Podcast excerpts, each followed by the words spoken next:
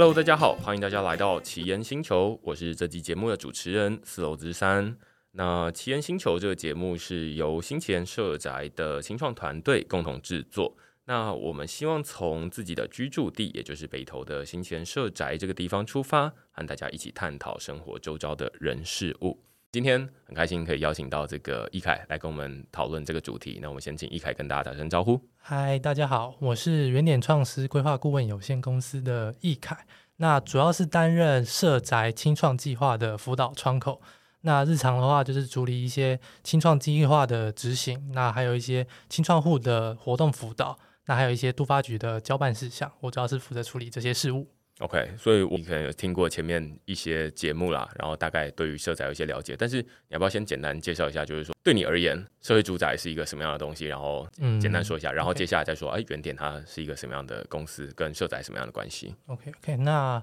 我先从社宅这个概念开始讲起好了。那社会住宅的话，就是以比较呃公益性的租金去让一般的民众在可能都市在租屋上方面可能会遇到比较多租金比较高昂的情况。那社会住宅的产生的话，可以让他们用比较优惠的租金入住到社宅里面，享有比较好的住宿条件。那当然的话，以往大家可能认知上社宅都是给一些比较弱势的居民去居住，但是社宅的政策在规划上的话，从二零一零年代以后，那其实会利用混居的概念，就是把一般户也纳入到社宅里面。那希望利用混居的方式去创造出比较友善的居住环境，就是大家可能以往对于呃很久以前叫做国民住宅，就是可能会贴比较刻板的标签，可能是治安或者是管理条件不太好。那台北市在这方面的话，二零一零年代之后就开始提倡混居的概念。混居的话，只是把大家混住在一起而已，但是实际上能够带来什么样的改变，大家还其实还没有一个固定的方向。嗯，那台北市的青委会就提出了青创计划的概念。那就是利用社区回馈的方式，在社区内做一些活动，或者是带动一些连结。那希望能够串联起不同族群的住户，希望他们对社区有更多的凝聚感。那希望透过这样社区营造的方式，让整个社区的环境变得更好。了解。你刚刚有提到青委会，它的全名是呃台北市青年委员会哦，青年委员会。所以其实青创计划这个计划是从这个青年委员会提出来的。对对对，他们里面有分成很多不同的组，有些是分成住宅的，有些是分为其他不同性质的政策。嗯，那住宅组的话，他们就讨论出针对目前社会住宅有哪些可以改善的地方，提出一些政策跟市府里面一起讨论。了解，嗯。刚刚易凯在前面讲说，哎，这个本来的国民住宅，它可能会有一些呃，大家刻板印象，有一些呃治安啦，或者是哎，感觉好像里面比较脏乱的呃状况。我其实自己也对这个社宅算是小有研究啦，就是呃住了几年的时间。之前不是住在这个奇岩社宅，或者住在其他社宅。嗯，那它它跟现在住起来会有什么不一样呢？我一个还蛮蛮明显的不一样，就是如果它是一个没有清创计划。虽然它里面还是一样是这个轻盈混居，就是呃有年轻人，然后有这个中老年人，他们会住在一起，所以你就不会觉得说啊那边好像感觉都是老人住在一起啦，啊或者是说啊那边就是老残穷啦这样子，而是诶你会在里面发现一些年轻人，然后好像跟你大学同学，然后诶他也住在那边，所以你就不会有一个刻板印象，这是第一个刚刚在讨论社会住宅的部分。那第二个呃虽然是这样子，但是它有没有清创计划？有一个还蛮大的差别，在于说，呃，你有没有一些大家公开的共同的活动可以参加？像我之前住，他就会没有大大家共同的这个活动可以参加。我就是呃上去，哎，每次回到家就是像回到饭店一样，哦，那就是门关起来，那你也不会想要跟这个邻居有什么互动，最好是不要有互动啦。那时候的想法是这样，就是哎，我用用这一扇门把这个呃邻居全部都隔起来，这样子。好，那这是其中一个社宅。那但是，哎，后来从二零一七年开始，然后就会有这种哎社宅跟青创计划。那于是大家就会变成说啊，有一些活动参加。对。那同时反过来说，对于大家想要申请社宅，它其实就变成好像这时候就开始变成有两个管道。对。在本来好像都只有一个管道，就是抽签，对不对？对，没错。要不要简单说一下？就是说，哎，这两个管道分别是什么东西？嗯、以往就是青创计划以前的话，社宅的入住方式都是利用抽签。那抽签的部分指的是一般户的地方。那有些是比较弱势的住民，他就会采呃，可能是用申请的方式去让他入住。嗯、那在青创计划纳入提案社宅的申请方案里面了之后呢，呃，我们会预留两百户以上的社宅，它就会留大概五帕五 percent 的左右去给清创去做申请。那剩下的九十五 percent 就跟之前一样，有些是用抽签，那多数或是利用申请的方式入住这样子。嗯，对，所以呃，现在就会变成说啊，大家如果呃，你今天听到这一集，会觉得说啊，那社宅不知道是什么东西，然后你可或者你听过你朋友呃讲过这个东西。其实很多人都会觉得说啊，那社宅是不是很难抽？嗯、对，很难抽。但是呃，你还有另外一种方式是用靠实力申请，没错。我觉得一种是靠运气这个抽签啦，然后另外一种是靠实力申请。那今天我们在讨论的清创计划，它其实就是靠实力申请的这部分。然后你刚刚易凯有提供呃一个蛮精确的数字啊，就是五 percent。对，这边补充一下好了，通常会希望是在两百户以上。然后如果是住户住宿规模比较小的社宅，那可能只会有三到四组的清创。那他们在平时的经营，可能有一些公共事务、场地啊、活动办理，这四组的联合可能力量有点不够。哇，这个可能就是待会我们来讨论这个清创它到底呃实际上在做什么，对对对对，大概就可以听得出来，就是说，哎，那如果只有两到三组或三到四组的清创户，然后他们要来办活动。会发生什么事情？灾难事、灾难性的事件这样子哦。那呃，我们还是先回到，就是说，好，那我们刚刚大概了解这个社宅，它是一个什么样的呃运作方式啊？简单来说，它就是呃想要采轻盈混居，然后大家申请的方就轻盈混居，它就不会有这种啊、呃、比较不容易被大家贴上这个标签，说啊那那边就是灵璧设施这样子哦。嗯、那另外一个就是它的申请的方式。呃，应该说入住的方式有两种，一种是这个抽签靠运气抽签，另外一种是呃靠实力申请。但是呃，接下来我们就会蛮好奇，刚刚因为你说你是这个来自原点创思嘛，他对会好奇说，呃，到底原点创思它是一个什么样的公司？那会跟呃清创为什么你这么熟悉这个清创计划？OK，好，那都发局在提出就是所谓的清创计划之后，那计划的执行办理就会需要一个辅导的单位去辅助他们，说，假如生活上在办理计划的同时，可能遇到哪些困难，跟物物业管理就是社宅里面的管理组织，如果有一些事情要协调，可能不一定都是由都发局去协助，所以都发局会找一个中间单位，也就是辅导单位去协助青创户，就是办理活动啊，或者是有一些关于计划方面的事宜，就可以去询问辅导团队去做解决这样子。那原点的话，就是作为辅导单位的这个组织，我们是接承接都发局的案子，然后协助青创户的辅导事务。所以可以说，哦、呃，他们会有一个头尾的关系啦，嗯、就是说啊，都发局它是管理这一个整个社宅，对，它当然是拥有这个社宅，但是诶，它同时可以让大家抽签，那同时让大家这个申请，那申请的部分。当然不是都发局直接来管理这些清创户，是，而是说啊，那他们采透过外包的方式，然后找到呃很多不同的公司，然后原点可以说是其中一间，可以这么说吗？对对对对 OK，然后接下来再由原点这样的公司来跟呃清创团队互动，这样子，嗯、没错没错。Okay, 然后这中间会有哪些问题啊？就是大概会包含哪些面向？通常青创户在申请，他一开始申请入住社宅嘛，他透过的管道肯定都是都发局的，他要到到网络上投件，那这些都是透过都发局的网页去进行。那直到我们开始进入甄选跟评选的部分，就会请辅导团队来协助，像是可能召集一些委员，那针对的提案做出一些解释，或者是列出评选的方式，这些都是会由辅导团队去进行。简单来说的话，就是关于计划的从甄选到入住到后续执行计划，都会由辅导单位这边进行。那入住社宅这些程序面的东西，会交由都发局去执行。哦，所以其实就是跟计划有关的，你到底提出什么计划，然后哪些东西可以入选，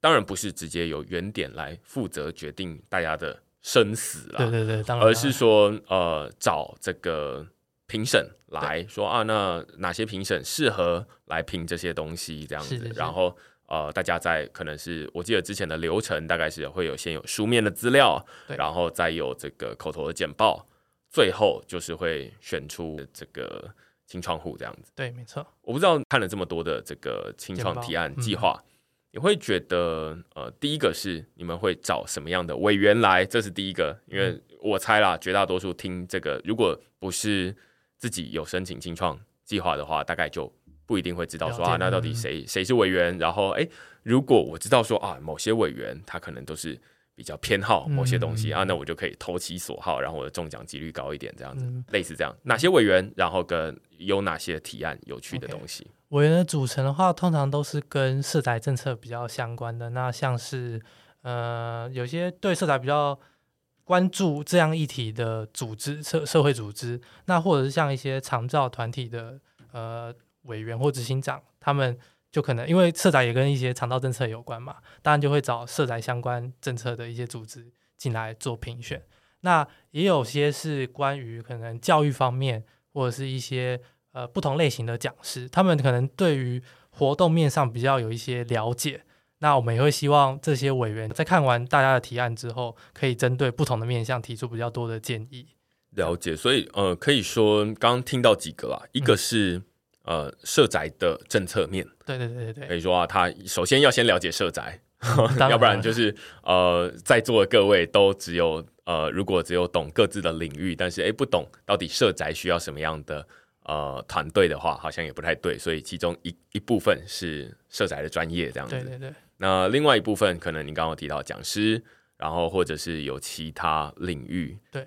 的呃，我这边举例一下好了，嗯、最近。呃，万华的举光社在有进行甄选，那它其实是结合就是一些呃附近的学校资源，那希望提案的类型是以教学或者是一些课程的方面为主。那这部分在召集委员上面就会找类似国小的校长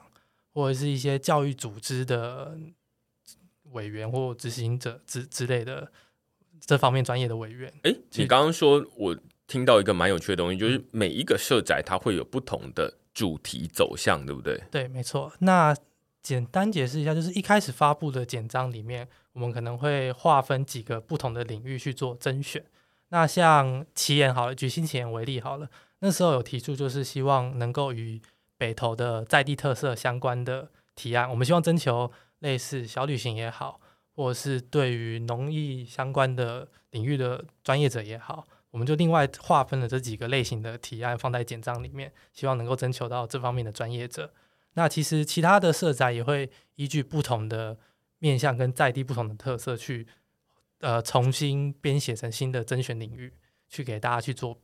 提案这样子。所以可以说，这样子的青创提案，呃的主题，它比较像是先看说这个社宅它在哪一个地方。对。然后，哎，那这个地方旁边有什么样的主题？它可能是根据在地的文化，或者是哎，那个问问里长说，哎，那你们这里的风土民情是什么这样子？然后，或者是你刚刚说，哎，隔壁是这个国小，嗯，啊，或者是或者是学校啦，对对，学区，嗯，学区。然后，所以就想说啊，那是不是可以跟这个结合？所以可以说每一个都会有不同的主题。你刚刚说，你刚举了两个例子啊，一个是新奇岩，它可能是结合这个北投在地的特色，是。然后另外一个是万华，它这边结合学区，还有什么其他的例子吗？还有什么其他的例子？那像是兴隆好了，兴隆就是在大概木栅的那个位置点，那附近其实有蛮多绿，就是植被或者是绿，就是山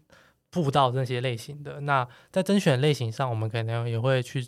找出希望有结合小旅行啊，或者是一些运动提案的，因为在山旁边就有很多。可以利用的环境嘛？嗯、那所以甄选的话，就会另外提出这个。那这些都是针对在地的特色去提出的提案方向。当然也有一些包含基本面的部分。那基本面的话，就是像是一些公共的事务，像是可能有一些公关的部分，就是你作为一个呃青创的团体，那你要怎么去跟社宅其他住户说明说你是怎么去办理计划的，或者是如何去把在地不同的组织连接起来？这些就是比较偏向基本面的。因为我自己呃，在之前看这个很多不同的这个清创提案，嗯，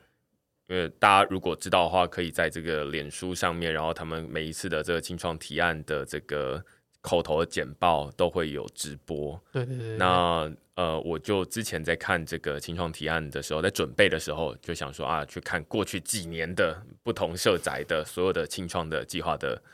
呃提案，到底他们提案了什么东西，然后会发现有一些蛮有趣的共通性。举例来说好了。有一些社宅，就是无论是哪一些社宅，除了刚刚这个一凯说啊、呃，有结合在地的特色，会有旅行啦，会有运动啦。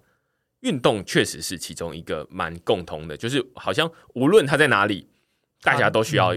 运动这样子。嗯、对，那这是这是其中一个，但是另外一个大家可能不一定有想到的是，呃，常常会遇到这种律师法律服务。嗯，然后哎，好像每一个社宅他们都会有。呃，至少会有人提案出来说，哎，我们要办法律讲座，或者是说我们想要办这个法律科普，然后可以让大家呃，在这种日常生活中，你在遇到这种租屋，或者是在遇到这种日常的这种、呃、法律问题的时候，你可以有一个窗口，或者是可以有一个时间可以去呃做，可以说是几乎是免费的法律咨询这样子啊。对对对，那所以这是。其中一个我觉得蛮有趣的，另外一个也是蛮有趣的是，呃，通常会由这个护理师提出来，就是这种呃这种紧急救照护啦，或者是长期照护等等，因为大家会说啊，那这呃青创呃提案虽然它是这个由大家共同提案，但是诶，它的举办的地点，大家居住的地点还是在社宅，那社宅就是会有这个相对年长的长辈在那边，那于是大家就会提案说啊，那我们要不要呃举办一些这种咨询也好，就是健康讲座、健康讲座，或者是这种呃不知道怎么经济长长期照护等等的这种观念的主题，嗯、我觉得这好像也是很常见的内容。我不知道你有没有看到你刚刚说的基本面，还有哪些是那种无论是哪一个社宅，它只要好，就是通常都会出现的东西。通常都会出现，它应该还有一种是关于平台方面的，他可能说他会做一些特别的。呃，网络文宣、拍摄影片、相片这些比较像是纪录面的形式的，其实每个社宅提案应该也会看到一到三个。嗯，对对对。那另外的话，应该还有像是亲子共同，就是手作也好，或者是游戏也好，故事也好，嗯，就是类似亲子活动这种类型的，每个社宅通常也可以看到两到三组去做提案，嗯，这应该就是比较。常见的一些类型，对，但你可以发现说，哎，这两个有一个蛮大的共同特色，是跟刚刚那种长照，它其实都是从人出发，就是呃，除了从我们前面在讨论说啊，那那个社宅它是坐落在哪个地点，会配合当地的风土民情之外，还会看说啊，那这里住的人是谁。然后会长出一些啊，那这个配合亲子，哎，大家会在这边设宅，然后大家有得安心入住了之后，就会想要开始生小孩这样子，然后于是就会有小孩呃的这种呃照顾的需求这样子，那就会办活动等等的。我觉得这确实也是蛮常见的。对对对。那反过来问好了，就是嗯，就你看过这么多不同的团队，呃，大家可能会最好奇，或者是想要听这一集，其中一个很主要原因是说，那到底哪一种提案是比较容易入选的？就是那种，哎、欸，好像，例如说法律好了，我之前发现有一个蛮蛮特别的状况，就是说，呃，我在听评审委员在说话的时候，他都会说，哎，就是这一这一个社宅好像就是没有，就是只有一组做法律啊，然后好像这种东西是必要的，呃，服务，所以那就你入选了，大概是有这种。嗯呃，概念我不知道你你有观察到类似的状况吗？然后有哪些东西是好像可以让大家告诉大家说，哎，这个入选的几率比较高，这样子，对对对。因为色彩并不是很专业的一个场地领域，嗯，对。假如你提出了专那个服务项目的话，比较复杂难以执行的话，那评审委员即便你是很专业的专家，可能他这部分也会把觉得。其他提案可能比较合适，就不会把你放到入选的提案里面。嗯、所以可以呃回头来，还是这还是要看说，哎，你的提案是不是符合这些人的需求？对。那就来说，如果你在这个社宅里面提说啊，那我要上这个专利检索的课，大家就想说，哎，那这这些社宅的人到底什么时候会用到专利呢？然后他什么时候就需要去专利检索呢？好像没有那么常出现这样子。那反过来说，哎，如果你告诉大家说，哎，在日常生活中会有一些这个签合约，呃，尤其是你举一些例子，这你举例就很重要，就是你说啊，那这种你看我们要跟这个。呃，都发局签约啊，然后你看他还要公证，为什么要公证呢？然后这些这种法律的小常识，哎，这感觉好像就比较符合嗯呃社宅的胃口。对对对，那另外补充一下好了，那评审委员这边也会很想听听各位提案者之前有什么样执行的经历跟经验，因为这些经历跟经验可以比较呃完整的反映出你之后会怎么去执行你的提案。就是这是呃，他们会希望听到你之前如何去执行的一些小的细节。评审员毕竟之前也可能做过类似的事情，所以他们在听取这些简报的时候，可能也会比较快的去联想到他后来未来他可能会做哪些事情，那也可以比较容易挑出他觉得合适的执行者。我们刚刚在前面先讨论说啊，那有不同的主题啦，嗯、那当然就是如果你挑到那种哎。诶正好只有你一个人的主题，这入选几率可能会高一些。好，但是还是刚刚说，还是要看你提的这个内容到底是什么，有没有切合这边的主题。那如果有的话，刚一凯呃可能连续讲了两次，就是都会说，那这个提案它是不是可执行的？就是你提出来这个东西，第一个是有没有符合这些人的需求，第二个是说，嗯，你是说要办讲座啦，那可能这些人就会。呃，这个评审委员就会想说，那讲座有人来吗？那为什么他们会来？就是类似这样的问题啊。那你可能就是这些，其实也是我自己去这个看了过去好几年，然后你就会发现说，哎，这评审委员他们就会问你这些问题啊。如果你完全没有准备的话，你可能会被问到。那你就会当下你不知道怎到底怎么办才好。对，因为第一次到那种提案的场合，大家突然听到。可能没有事先准备问题，就是回答他相关的经验也好的话，可能就会很难回答出办理计划之后可能会发生的事情。对对对对，对对对，所以我觉得呃，这其实也是一种写考古题的概念啦。反正就是大家在考试的时候都会回头找考古题嘛。那这其实。在这个青创提案，他们也都会有这种呃影片，然后可以让你当成考古题，可以翻翻我们的粉砖，蛮蛮多经验可以。对对对对，那你就可以看到说，第一个是哎，过去有很多不同的提案，他们到底在提案什么东西，然后你甚至可以回头去看说啊，那到底哪些提案入选了？那你就可以找从中筛选出啊，那这些提案入选了，好像比较有机会哦。至少呃，你可以至少你不一定能选出这就是啊、呃、正确的。你至少还可以用删除法的方式说啊，那某些东西是不对的，那我就不要提案这样子。对，你可以分析出过往入选的类型，他们有哪些优点是你可以汲取的，嗯，那后续就可以放在自己的提案里面做改善这样子。我还接下来我们就想要问你两个问题啊，就是呃，一个是说，哎，像你刚刚说有这么多不同的提案，有没有什么让你觉得很印象深刻的提案、有趣的提案？这是第一个。第二个是说，有没有什么是让你觉得一听就觉得不可行的提案？就是我们刚刚说的这个删去法，你会觉得听了这什么？你讲这个能执行吗？然后这种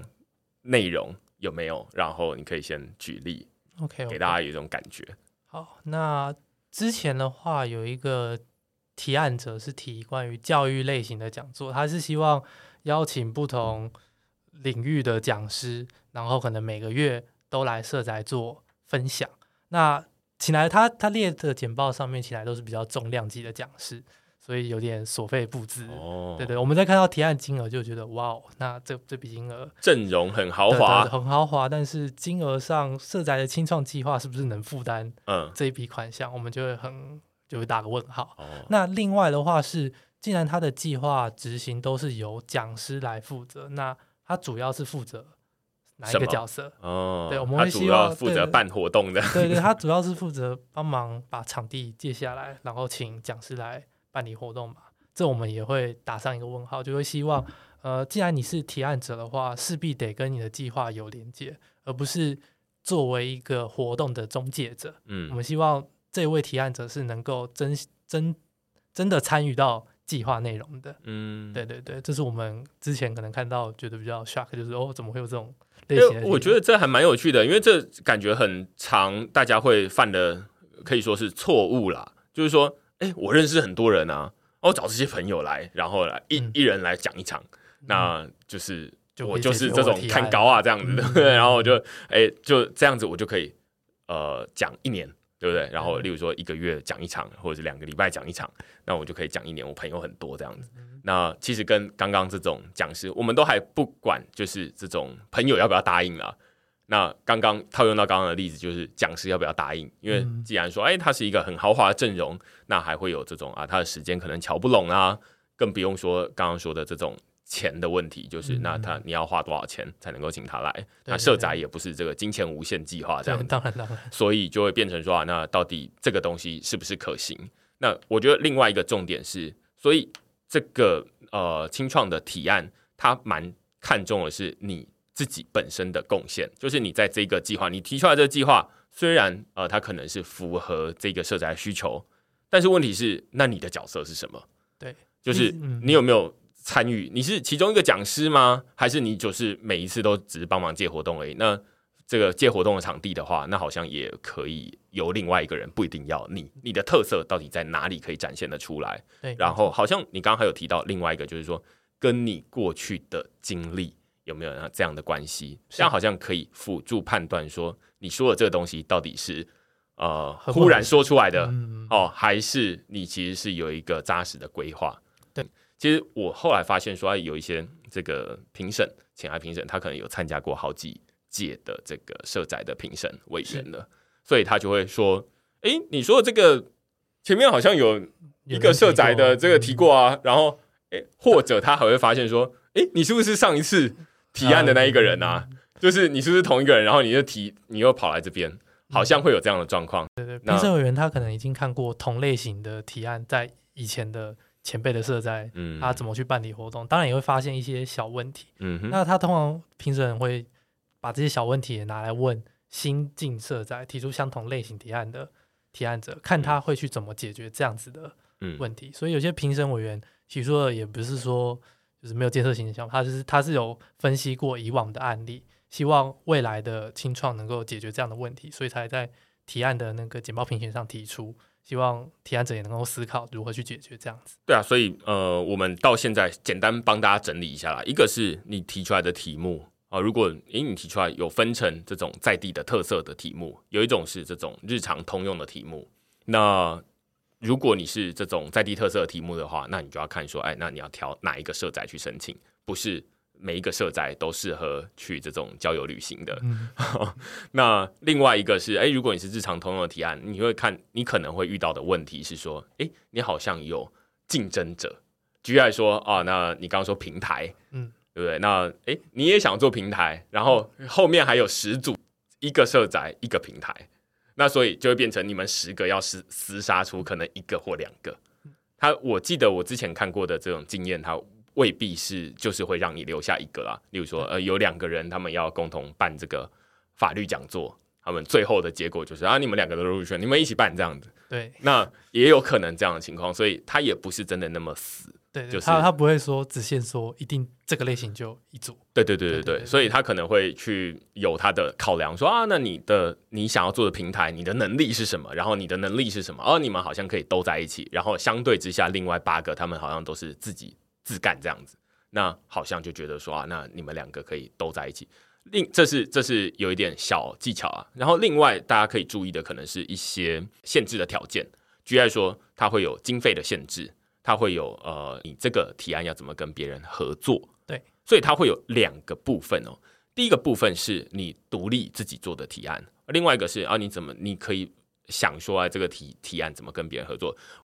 我们刚刚前面提了一个比较不能执行，很明显比较不能执行的计划。那有没有一个让你觉得印象比较深刻？呃，算是对你来说可以算是成功的呃青创提案？好。那我这边举南港东明社宅的例子好了。那有一位青创，他一开始提出的是关于呃一些木工的脚料废物再利用的一个形式，就是手作的课程啊。那他一开始的话，可能就是每几个月固定的上课的形式。那没想到这样子的木工脚料的改造课，吸引了社宅里面很多很多不同的居民入住，所以。在这么多居民入住的情况下，那位青创选择加开很多不同的场次，然后也主动去设计出新的木工材料去做成一些生活上的器材，例如工作椅或是猫屋。就是我们一开始在把它甄选进来的时候，其实没有料想到后面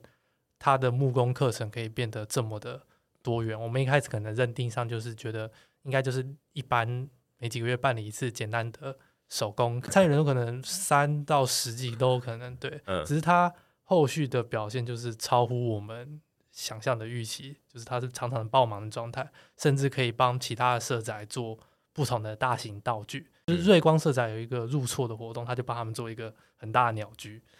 我们从原本看他做一般的课程，到他可以跨社宅做很多不同的木工的装置，就是它的提案进步了非常多。我自己会想说，你刚刚说，哎，这个是一个成功的提案。我刚刚自己听到几个点啦，第一个是说啊，那它。虽然是木工，大家听起来会觉得说好像有点冷门，至少大家日常生活中不会每次去做木工。对，但是它有一个很成功的点，好像是呃，其中一个蛮重要的关键在于它可以吸引很多人，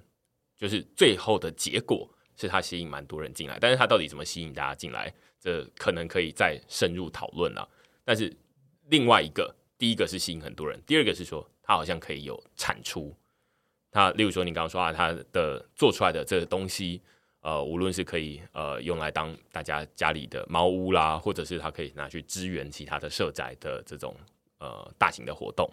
好像都可以有一个具体的产出。那光是这两点，好像就你会说它是一个成功。还有没有其他呃没有注意到的东西？呃，应该还有就是，一般来说，他一开始办的手工课程，他可能只是以单场次的形式。但是有其他伙伴看到这样子的课程之后，觉得也可以纳入他们的手工的社团的活动里面，嗯，所以就会变成一开始原本只有一组、两组一起办，那后面它会变成六到八组不同手工课程的组别，嗯，一起在社宅办理，它就变成一种很像品牌的概念。所以除了社宅里面的住民以外，附近的邻里要是看到刚好有活动剩下的名额，他们也会想想想要来参加这样子的。木工活动，我觉得这样子合作跟办理课程的形式，也是我们以往没有看到的案例。嗯，所以我们这边也觉得他这样子的办理形式是蛮成功的提案。了解，我觉得呃，绝大多数人就是在听，如果大家不是在听这一集，你不是一个清创户的话，你听到这边就会觉得说很棒，就是呃。很多这种哎，从本来的课程，然后做到哎，实际又可以吸引到很多人，然后它还可以衍生出很多不同的形式，甚至可以跟别人合作互动。那这几乎回头来看，就是说啊，那当初写清创提案计划的时候，哎，你看他就是叫你要自己做一个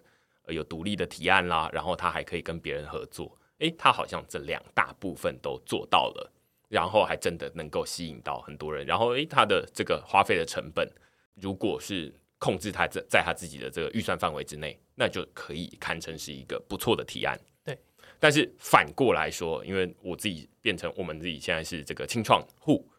你就会听刚听到这一这一段叙述，你马上脑中就会警铃大作。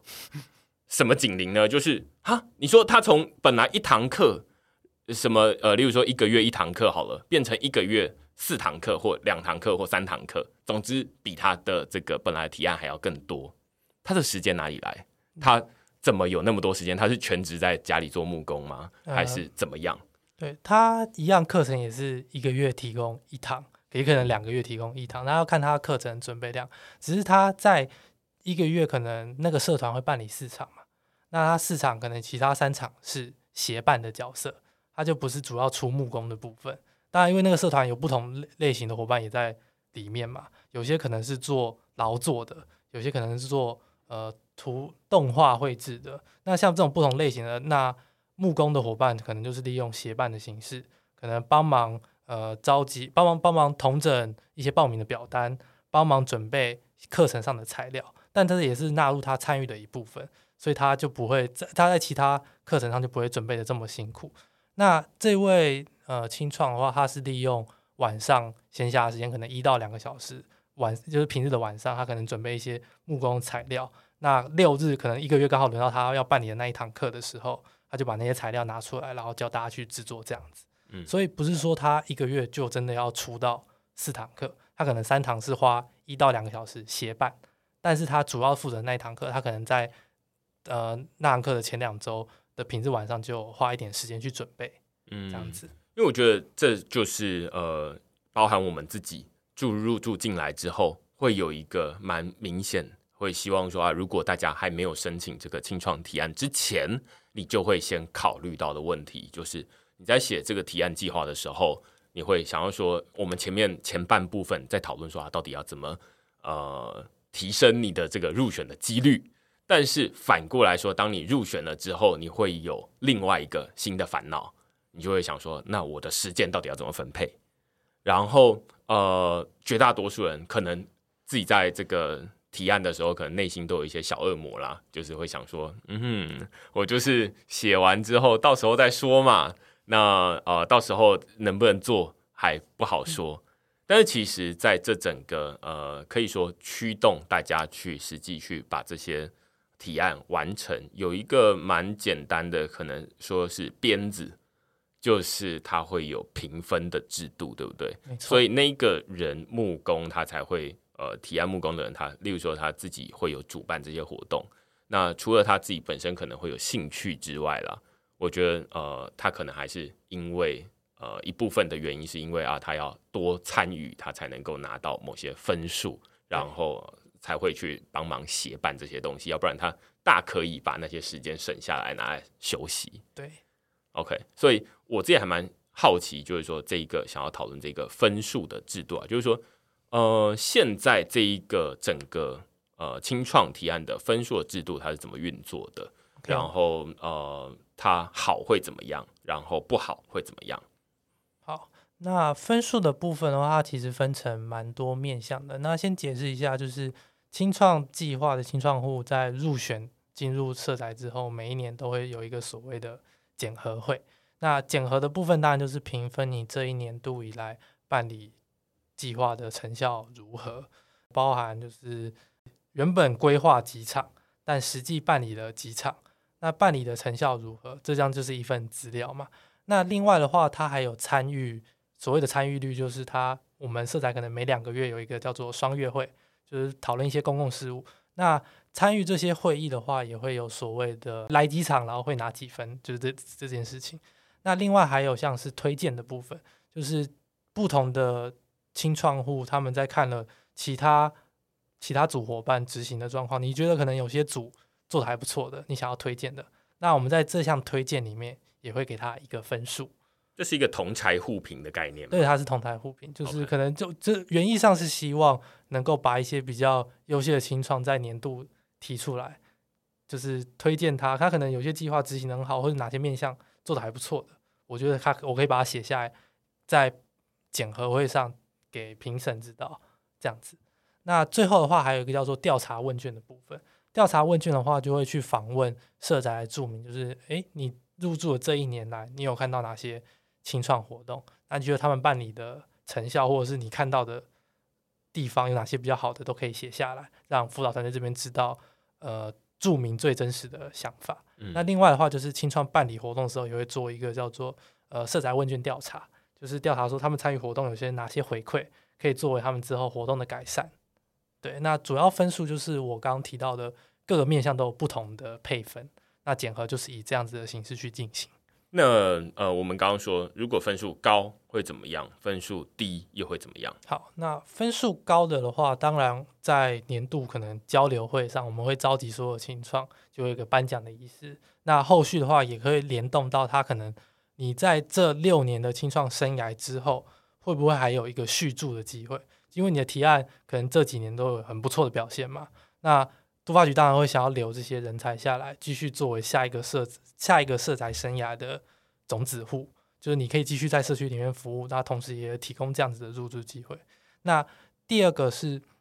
坏的部分的话，那它可能是一个评分机制嘛。那假如可能低于六十分以下，辅导团队这边就会看说有哪些地方可以去做改善的。他可能在其他户的评比下，可能说他公共事务处理可能比较没有负责任。那我们辅导团队的话，可能就会介入辅导，先确认一下他的，他可能他在日常的执行上发生了哪些问题，是不是跟其他组的伙伴有一些冲突？那我们就会去了解一下状况，并且看看哪些计划的地方可以再做更多的改善，去跟他讨论说，那可能原本他只一年只办了两三场好了，那他是不是可以提升场次量，或者是哪些活动内容可以再跟居民做调查，或者是跟其他青创组互相的配合跟协办，这样可以拉高他的呃执行的量。嗯，对，那不好，如果连续好几年，呃，可能第第二年的话，如果也没有太多的改善。那可能就会失去清创户的资格，必须要离开社宅这样子。嗯嗯，所以呃，可以说这就是一个呃，大家刚听完这一个整个评分流程，无论是呃谁来评分啊、呃，然后呃最后评分好会怎么样，不好会怎么样？那好，可能大家印象比较薄弱一点啦，就是呃，例如说这个啊、呃，他会有一个荣誉的这个颁奖仪式，那当然后续他可能会呃听起来蛮像是这种。呃，我们在外面实习生，哎，你表现不错，对，那你可以转正职这样，然后你可以继续续住下去。只是这边提供的不是你的薪水，而是提供的是你的呃住宿社宅的这个资格这样子。对，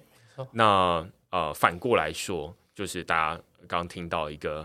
呃很可怕的，对对对，很可怕的警讯，就是说啊，那如果哎你连续两年。是连续两年是吗？对，第一年假如他分数没有达标的话，我们还是会希望用辅导的形式让他，他可能只是某些面向没有注意到。嗯，那如果透过辅导形式可以把他的执行量带起来的话，那其实第一点不用马上就把他，可能只是有些地方没有做好。那我们希望用辅导的形式再让他多尝试个机会，就多给他一次机会嘛。懂懂懂。那假如连续的第二年了，发现他可能有些是刻意摆烂。或者是就是不想做好哪些地方，那我们觉得他不适合作为青创户的身份继续留在社宅，那我们就会就是有进那个流程把他给退出掉，这样子。我还蛮好奇，就是呃，到目前为止有多少人是呃，像是刚获得奖励、获得这个续住的资格，就是他住超过六年。其实现在可能好像还没有，还没有。二零一七年加六可能是二零二三，至少是明年之后。之后对对对。呃，所以现在奖励还没有看到。那反过来说，有人呃因为这样子评分不够，然后而被呃要求要搬离社宅的吗？有有有，其他社宅可能比例上，嗯，大概一到两，每个社宅可能一到两组左右啦。那比较多的话是觉得可能年终他办理到一半，觉得这样的计划。呃，蛮累的，或者是他有其他生涯的需求，就是主动寻求退租，也是有这样子的情况。嗯，那他就不会经过检核，他可能年终办理督发局的流程完之后，就主动离开青创的身份了。嗯，对。所以你可以说，听起来好像是他主动提出来，他觉得说啊，这边好像有点太累了，所以有点像，如果用公司来说的话，他比较像是辞职，比较不像是被炒鱿鱼。对，可以这么说。对，可以可以这么说，就是主呃，跟生涯的规划明显不符了。他可能大部分提出都是这样子的方向，嗯、就主动先离开了。懂懂懂。所以主动透过因为退就分数不到被退租的，可能一个社宅顶多一到两组。目前的案例还没有很多啦。嗯嗯，我觉得就是从这一个分数里面也可以呃帮大家消一下火哦。就是在前面我们在讨论说啊，那社宅它诶，它听起来很有吸引力啊，尤其呃它。通常是在一个可能交通还算方便的地方，哦，然后而且它的租金相对呃平均的市场价格还比较便宜一些，那通常又都是新的这个房子，所以你就会觉得说啊，那对于很多在外面租这个四五十年老房子的人来说，然后租金又比较贵，你就会觉得哦，那这很有吸引力。那很多人就会觉得说啊，那我是不是可以抽签抽得到？那当然就是不是每个人都有这样的运气。所以就会想说啊，有的人想要凭实力来申请，那凭实力来申请，刚刚前面讲了很多的这种啊小技巧，但是反过来后面这一段，我们比较想要告诉大家的是说，诶，其实他还是有把你踢出去的机会这样子。那呃，这样的整个检核的流程啦，因为我不太确定是说，诶，像这样的一个分数的互评，听起来感觉会有一些，例如说啊，那如果诶，他像你刚刚举例嘛。如果诶他跟这个其他的清创户呃相处不睦的话，啊、嗯呃、相处不睦，那他感觉很容易被被评一个比较差的分数，或者反过来说，诶大家都人都很好这样子，那彼此的分数都很高，那好像也可以变成说啊，那其实也不会有人被踢出去。呃，解释一下，刚讲到的互评其实只是占整个检核里面的一部分的分数，大概十五到二十分而已。嗯、对，那这部分的话是没有。负面评向的，他是比较像是正面的，像是我们觉得他在公共事务，他可能处理场地的事务，他做很认真，我们推荐他。他可能在平台宣传活动上面做得很好，我们推荐他。那另外的话就是个别的计划执行上，这一组提案很好，我们觉得他可以被推荐。主要是这两个，一个刚提到是一个公共事务，一个是计划，单纯他个别的计划执行、嗯嗯、可以去做推荐，但是目前是没有做。我觉得他不好，我要推他复评。目前是没有这样子的制度。懂懂懂，对啊，所以好啊，那今天差不多就是我觉得已经把最前面就是什么社宅，然后呃这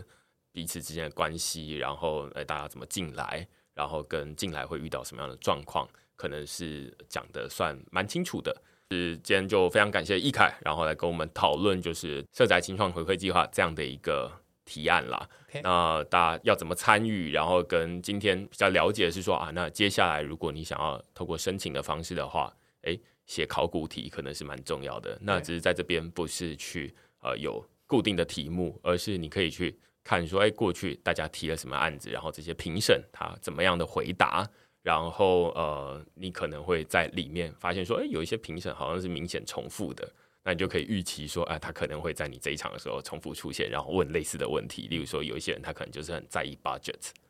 那所以你就会你就会注意说啊，那你这些钱到底要怎么用？你要先拿捏好这样子。对，好，那呃，我们今今天就非常感谢易凯来跟我们讨论这个主题。那感谢大家就是收听这一集的这个奇岩星球，那我们就下次再见喽，拜拜。